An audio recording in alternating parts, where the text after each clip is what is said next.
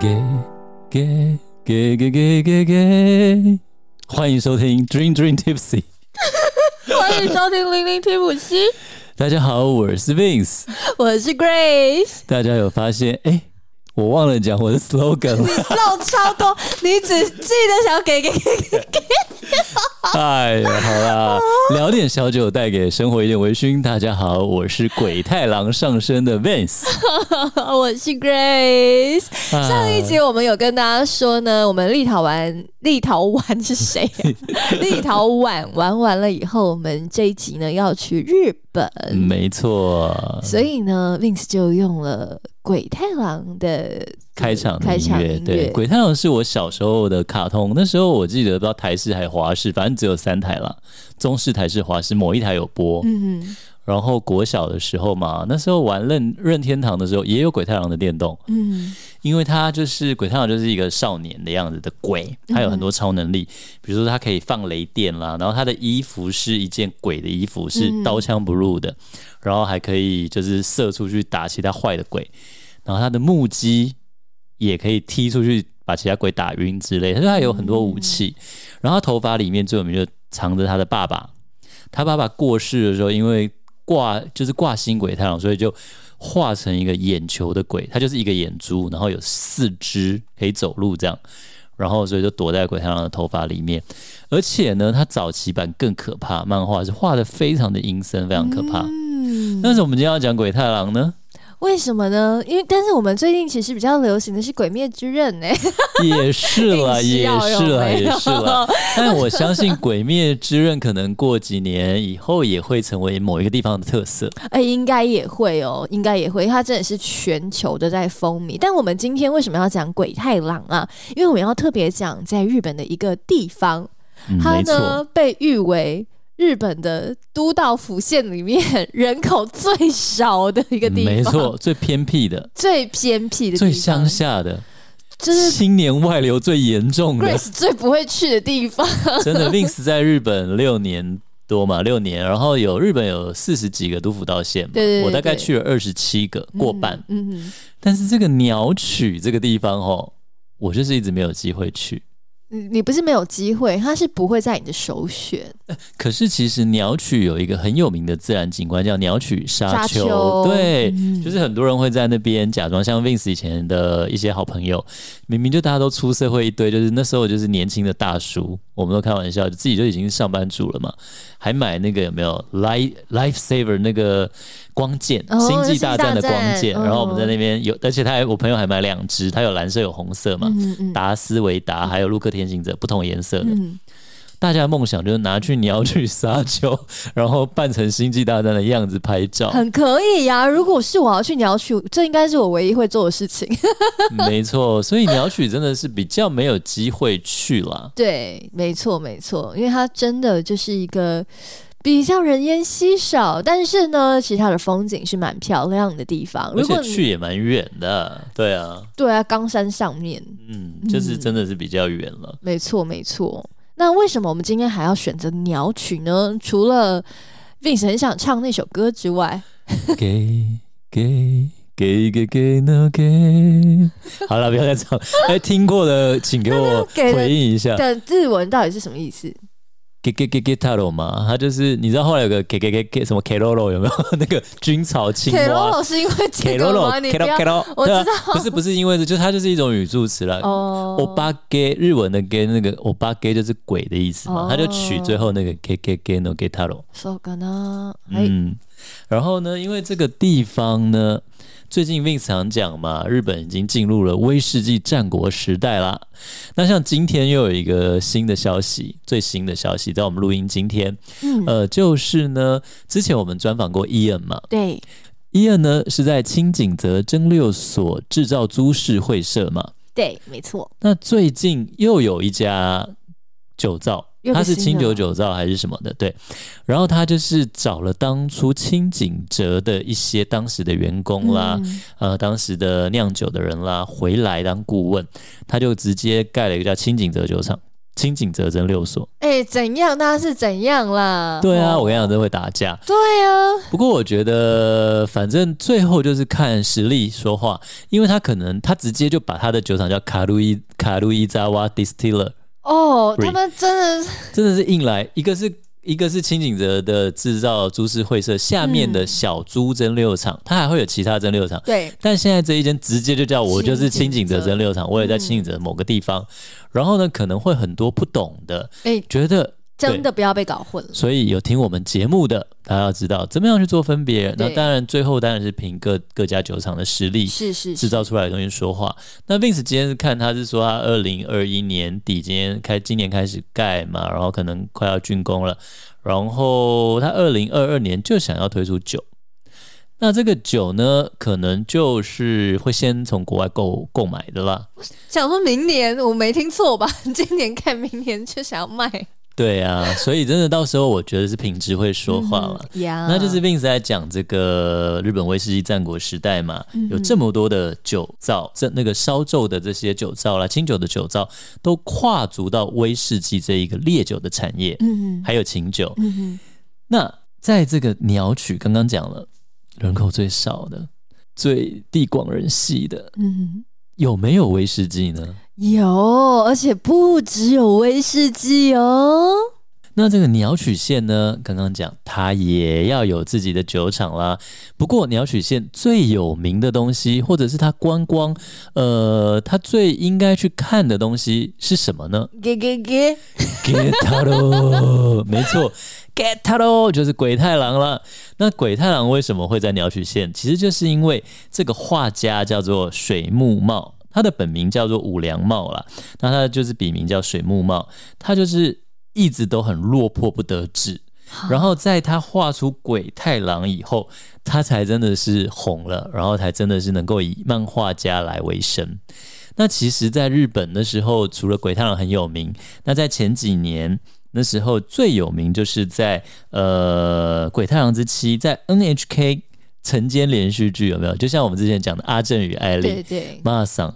那个晨间连续剧真的是让很多人爆红，他就是介绍了他把他那个鬼太郎的太太，他写了一本自传，然后把它拍成那个连续剧。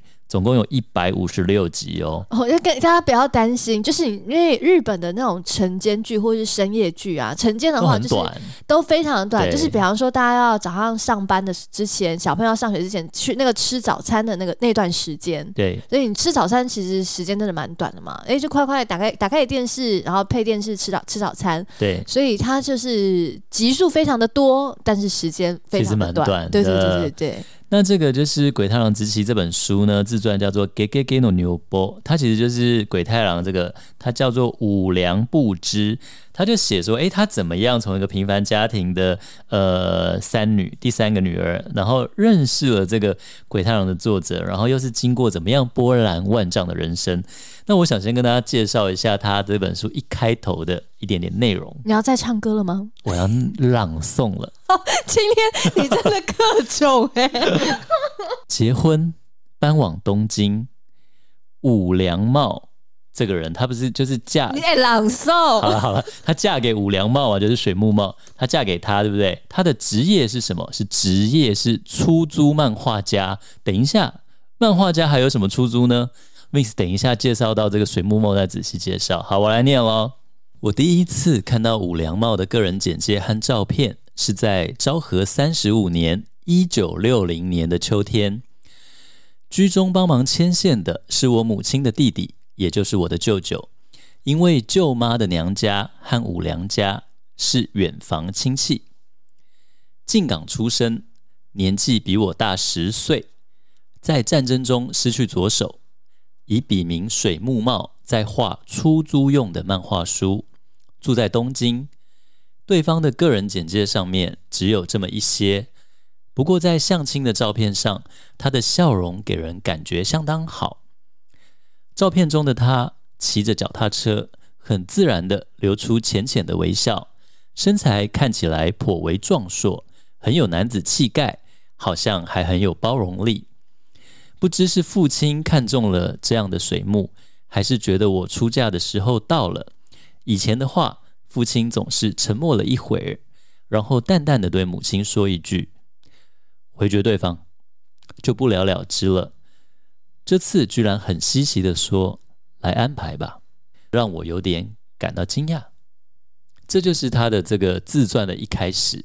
他他刚刚讲那那那张照片是在相亲的那个照片里面，是不是？对，你有看过日本那个相亲照片吗？有啊不会有人是骑着脚踏车这样的的照片呢、对，真的通常都会是穿。和服，然后或是穿正式的男生是西装的一个嗯那种 like 大围大头照或者沙龙照，谁跟你在在骑着脚踏车的照你要想，他片相亲、啊？是一九六零年的时候，可能再早一点，没有那么正式，而且对方也没钱嘛。哦他是出租漫画家，我不是有讲吗？对啊，什么是出租漫画家呢？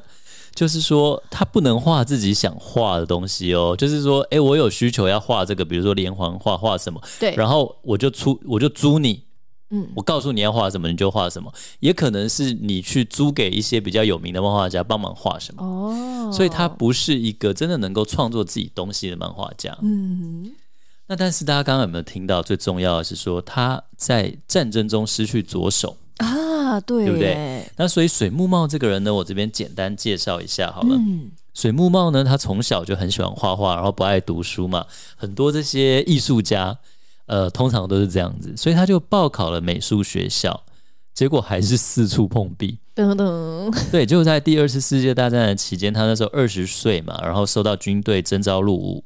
然后呢，士官长问他说：“你想要派驻在哪里？”他说：“北边太冷了，可以把我派到南边吗？”嗯然后长官他本来以为长官说的是日本境内，结果呢就被派到南洋最前线的巴布亚纽几内亚。，Papa New Guinea 吗？巴巴布亚纽几内亚，对，好像是对，超超远。然后充军，他就被充军在最南边，那时候几乎是没有回到日本的希望哦。这那真的超遥远，even 现在都很遥远。对啊，然后呢，他那时候经历了船难，他去当当兵有时间经历船难，到那边以后战争嘛，又遇到了痢疾，而且还被炸断左手，结果他竟然奇迹似的生还，然后在日本战败后，又奇迹似的回到了日本，回到故乡。他回到故乡那一年二十四岁，好啦，左手断啦。那他在丛林的战争经验真的是深深影响他日后的创作。那时候他失去左手，可是呢，对他来说不是一个很大的问题。嗯，他说：“嗯，我用一只手就可以完成普通人三倍的工作。如果我有两只手的话，我可能就要做六倍的工作了。哎呦，哎呦所以他说，比起失去生命，哎，我只失去一只手背还能够活下来，就是太值得了。嗯所以他是就从这样就可以听出他是一个很乐观的人。对，嗯然后那这边 Vince 就简单介绍一下他一些很有趣的故事好了。嗯就是他一开始啊，就是他是当出租漫画家嘛，结果那时候日本整个出版业都非常的萧条，嗯就算出版也常常拿不到稿费，所以他非常非常的贫穷。所以呢，刚刚那个鬼太郎之妻一开始就讲他们是多么贫穷的日子这样。嗯然后那时候他们两个就是在刚刚他不是有说了，他就好见面吧。结果他们短短只认识了五天，就决定要结婚了。哦所以短短的五天的相识，却注定了一生的相守。哦，那那个不知就是五良不五良不知嘛，他对这个漫画家职业是什么都不知道，嗯然后对方又失去左手，所以他一开始很不安。结果见到了那个水木茂以后，结果他就觉得他是一个非常温暖又爽朗的人嘛，嗯五天之内就结婚了。然后结果呢，就是结婚不久，诶，结果有一天她还不知道她老公在干嘛，嗯她就叫他吃饭的时候，她看到他这个水木茂头上绑着毛巾，嗯然后身体歪着，因为她左手断掉，对。她是用左肩压住画纸，压住纸，嗯然后拼命的在作画。嗯他觉得哇，他真的是，他是他是自己这样讲说，就是我老公的身影看起来那么的专注，让我无法出声叫唤他，我就站在他背后站了很久。嗯，就是他作画有一种超人的魄力，一种帅，对但是呢，他们的生活是怎么样呢？厚厚的当票，家里值钱的东西全部都拿去典当了。然后电力公司收费员来敲门的时候，他们一定要躲起来。可是呢，她老公是艺术家的性格，好不容易拿到稿费，刚刚有说了，出版不一定拿到，拿到了他做什么？跑去买战舰的模型。哈，这样可以吗？家里都没米了，你跑去买模型，气死欸、因为战舰是他下一次作画的题材啊，呃对那种好像某方面艺术家。有点 Grace 的感觉哈。对 你每次都叫我冷静，而且一直欠着他稿费的那个书房，就他帮他画很多，竟然倒闭了、欸，所以你说他们真的是屋漏偏逢，哥就像就像 不要讲你好了，就像比如说谁谁谁有什么费用拿不到，就那公司倒闭了，你已经够穷了，你已经东西都当掉没米了，还这样。然后结果呢，有一个很赏识他的妖怪画风的总编辑，嗯，竟然生病了。真的是所以呢，他为了赚钱，所以他只好画自己不擅长的画风。然后结果有一天，就是他很好笑，就是他们后来超越了这些贫穷以后啊，有一天他们就画，就是他们家里的柜子里面躲着一个贫穷神，嗯，然后他们就是联手夫妻把他赶走，赶出门，这样就很有趣。蛮可爱的。那刚刚讲说他们的当票对不对？多厚呢？当票厚达三公分，说你家里能当的东西都当，当票厚达三公分。他到了一九七零年画了鬼太郎成功以后，才陆续的把这些东西都赎回来。所以他们终于受到这个财富神的眷顾了。没错，所以他那时候就是他把当票一口气拿回来的时候，睡啦，对，就很霸气，然后热泪盈眶。那后来就是他其实还画了一个什么恶魔君啦，各种呃各种的这个漫画都开始叫好叫座，然后把他们的这个整个家里面，就像那个你有看过日本全能住宅改造王？有啊，of course。对，他就把他很破烂的家，然后做个很大的装潢，结果后来终于发达了，对因为就慢 就发达以后，结果连编辑来家里要拿稿都会迷路。哇塞，这真的有点夸张。对，他真的很有趣，它里面就是把漫画它里面的人物都装饰在家里面，就好像到了一个妖怪之家，这样很有因为因为这。是让他让他们发达的这样。对，那就是在这个鸟取这个地方，后来因为水木茂的故事，其实他的故事病死的时候也有看，非常的感人。嗯，他就是为他的热情，然后很就是不断的努力，然后就是画追求他就是要画的像，然后一直追求理想，然后他老婆不断支持他这样。嗯然后在这个地方，最后就因为水木茂有名嘛，所以在鸟取呢，刚刚有讲他出生在静冈市这个地方，所以呢，除了有作者水木茂纪念馆，还有一条大道叫水木茂大道，还有鬼太郎的妖怪仓库，那边还有妖怪神社、妖怪乐园。从车站开始，你就可以搭妖怪列车。你走路的时候，路上就会有各种妖怪的铜像。这么丰富的地方，诞生了一个威士忌的酒厂，哦，你是说沿着它的妖怪路线就可以走到威士忌酒厂吗？它就在静冈市，没错。那它其实原本是一个清酒酒造，它叫做千代节酒造。嗯千代节就是它仙代穆斯比，穆斯比就是日本有这种结缘的意思，嗯有没有中国结啦这种？那他想要跟你缔结一千代、嗯一千年的缘分。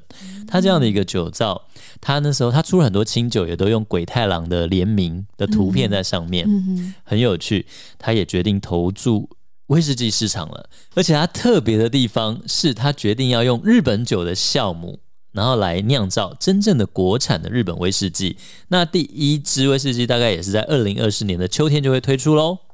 嗯，所以呢，在呃不久的将来，大家可以喝到。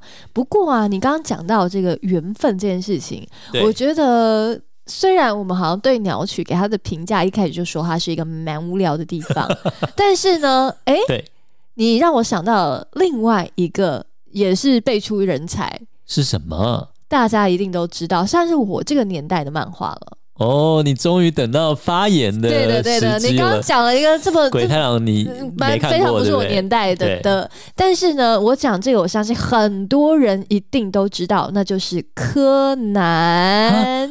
名侦探柯南信吉子哇，他打一豆子的是是这样吗？就是真相永远只有一个。而且你刚刚有说那个什么鬼太郎的路线啦，啊他的什么什么大道啦，我跟你讲，来来来来来，嗯，名侦探柯南，柯南是什么？你还一直笑我，这个酒是不是喝了会让人家那个大舌头？名侦探柯南他的那个呃，就是他的作者，大家知道是谁吗？青山刚昌老师，没错。对啊，然后呢，青山刚昌老师他的故乡也就在日本鸟取县的北荣町。真的？哇！所以你除了去鸟取，还可以去鸟取，除了去刚刚的静港看妖怪，那边妖怪那个铜像有一百多、七十多个、我跟你讲，柯南这里也有各种欸各种各种雕像，而且不只是也除了雕像以外，你刚刚有说大道什么之类，对来啊，从这个游梁车站走出来以后呢，嗯，你就会看到各种的，比方说有柯南的，也有彩绘列车，有柯南的呃月台，有柯南的办案之旅。你你如果喜欢解谜，你喜欢当侦探的话，你可以循线，它总共有差不多一点六公里的一个嗯。解谜的路线。哇，好棒哦！很有趣耶，对然后啊，你也可以各种的拍，就是连车站里面也都是各种的柯南，对，然后还有柯南大道，嗯，所以柯南通嘛，就是我好爱柯南耶。真的假的？对啊，我的贴图也都有柯南，哎，对对还耶，怪盗基德，对啊，没错。那所以呢，你刚刚说什么呃呃鬼太郎各种妖怪，对不对？对但你呢是在这个沿路上面，你可以收集到的是像是柯南啊、步美啊、灰原啊，嗯甚至是那个新一工藤新一啊、小兰黑啊衣。人你知道吗？柯南里面的黑衣人，道我知道他的名字都是琴酒、我对啊对啊对啊没错，都是龙各种舌兰，各种都是用烈酒酒来，对啊，，对，也就是说呢，其实你到鸟取哦，如果你是柯南迷的话，你真的是应该会觉得很好玩、很有趣。来来来来来，我们今天好像料理东西君哦，你会想去鬼太郎还是想去柯南呢？等一下，我刚刚介绍的水木茂大道，对不对？对里面还有一个叫做妖怪食品研究所，哦你可以买到妖怪点心眼珠老爹的大福，哦，它就是一颗眼球模样的大福，吃下去好像吃一个眼珠子一样的各种点心啊！哇，那那我这边也要来来，请来，请来告。诉你，在呃刚刚讲到那些地方呢，有一个米花商店街，这个哦，米花，嗯，嘿嘿，这个商店街呢，它还做打造了一个一比一的工藤新一的家，里面卖啊各种的吃的、用的店铺，都是跟柯南有关系的。哦，好想去哦。呵呵，所以呢，哎、如果你是柯南迷的话，你这个钱要准备好了。甚至呢，他们还有一个巨大的迷宫乐园。哇哦，你在里面呢解谜，对，在迷宫乐园里面，你还可以解谜。大家不要忘了我们 Grace 制作的茶经解谜密室杀人游戏啊！哎、没错，赶快玩起来，玩起来！没错，没错，我们在那个我们的社群里面有贴给大家。好，但是话题拉回来，这个是关于柯南嘛？对啊，但是你看我赢的是什么？我那个有酒啊，你那边没酒哎、我跟你讲，来来来，虽然接下来这个酒跟嗯柯南的关系不是那么的大，是但是呢，因为你有讲到你们刚刚那个酒是跟结缘有关系，对？千代结酒造，来，我要跟大家讲的是关于恋爱的故事。恋爱的故事比较迷人吧？来来通，常我们去到很多地方，很多人都会想说要求姻缘呐、对啊，要求爱神啊，不然那个我们的大道城那个对，听说最近月老的电影《九把刀》月老的电影，对让大道城还什么求姻缘的庙又更加人气旺哦，盛。真的哦，对，哦，那到底呢，在日本的爱神在哪里？日本的爱神也在鸟取，啊，真的啊，日本的这个恋爱丘比特，那嗯。是一只白兔，所以啊，呢，真的啊，呀哦我所以呢在欸。鸟取呢就有一个白兔神社，嗯。它在呃，应该说它在鸟取县隔壁的一个岛根县啦。嗯，然后呢，有一个这个也是很偏求，爱情超级灵验的，大家都知道出云大社。哦那出云大社就掌管这个呃各种姻缘的一个神明啊，是，但是他自己的恋爱怎么办？怎么办？他自己的恋爱兔子，只能去隔壁的鸟取县找兔子。真的哦，好有趣。对，鸟取跟鸟根在隔壁嘛，哎、岛根，岛呃，根，岛根，对那岛根是出云大社，那这个出云大神怎么办？对，哎，去鸟取找兔子，帮忙，找兔子帮忙哇好可牵爱哦姻缘。所以呢，你到我们这个鸟取县的时候呢，哎，就有一个这个白兔神社。对那他呢，就是一个恋爱之神，对因，为他不，他甚至帮姻缘大神还牵了线呢、对不对？嗯所以呢，大家都会去找他帮帮忙。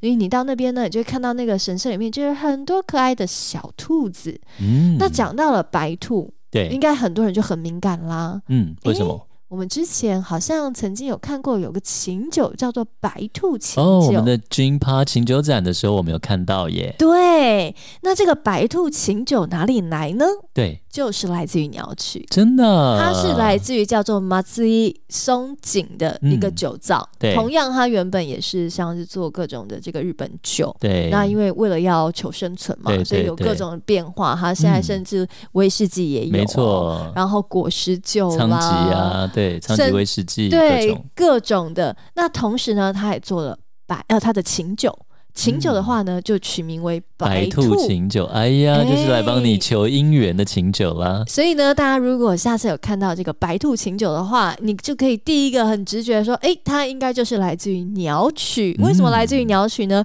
因为鸟取有一个白兔神社，哇哦那大家也可以就是点给喜欢的人喝，然后跟他讲讲我们这次这一集里面 Grace 提到的故事。可以耶。对啊，暗示一下，对不对？对，就说，诶，我跟你讲，这这这个酒呢，喝了话会有好姻缘哦，或者它它有个恋爱的。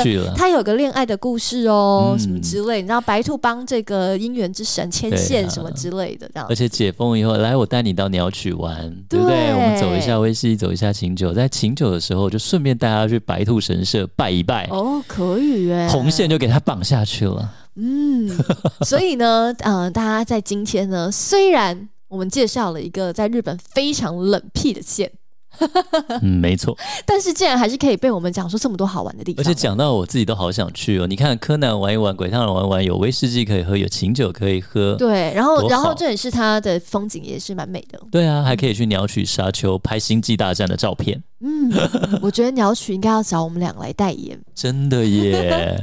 有没有一些这个日本观光局的朋友，拜托帮我们对签一下信？鸟取观光大使没错 Dream Tipsy，那我们是要先去鸟取玩一下吗？呃等解封。好好，我们来排个鸟取行程，有没有要报名的？赶紧跟上呀！赶紧跟上，赶紧跟上。